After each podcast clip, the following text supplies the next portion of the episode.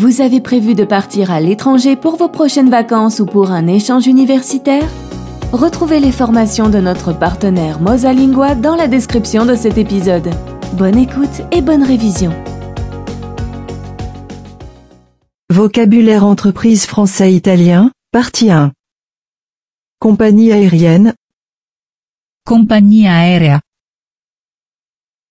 Compagnia aerea. Évaluer, Valutare. Valutare. évaluation, Valutazione. Valutazione. des actifs, des avoirs, Patrimonio. De actifs. De avoirs. avoir son siège à, Di essere basato in. Di essere basato in. diversifier ses activités, Diramarsi. Diramarsi. budget, Bilancio. Bilancio.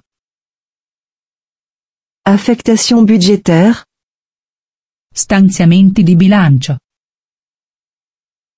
Stanziamenti di bilancio. règlement administratif, arrêt, Statuto. Statuto. capital, Capitale. Capitale. une plus-value, Plusvalenza.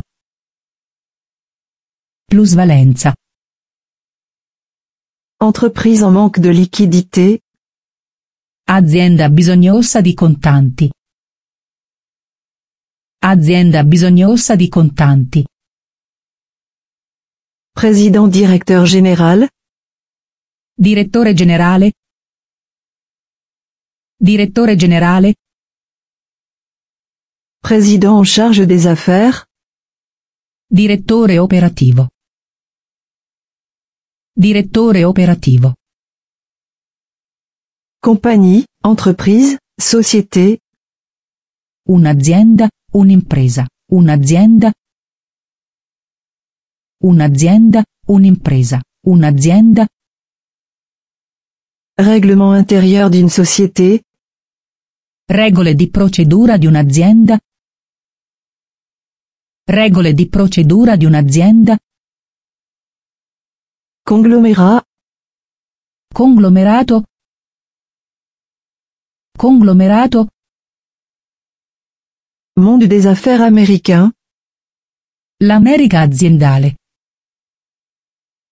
L'America aziendale. bénéfice des sociétés, Utili aziendali. Utili aziendali. espionnage industriel, Spionaggio aziendale. Spionaggio aziendale.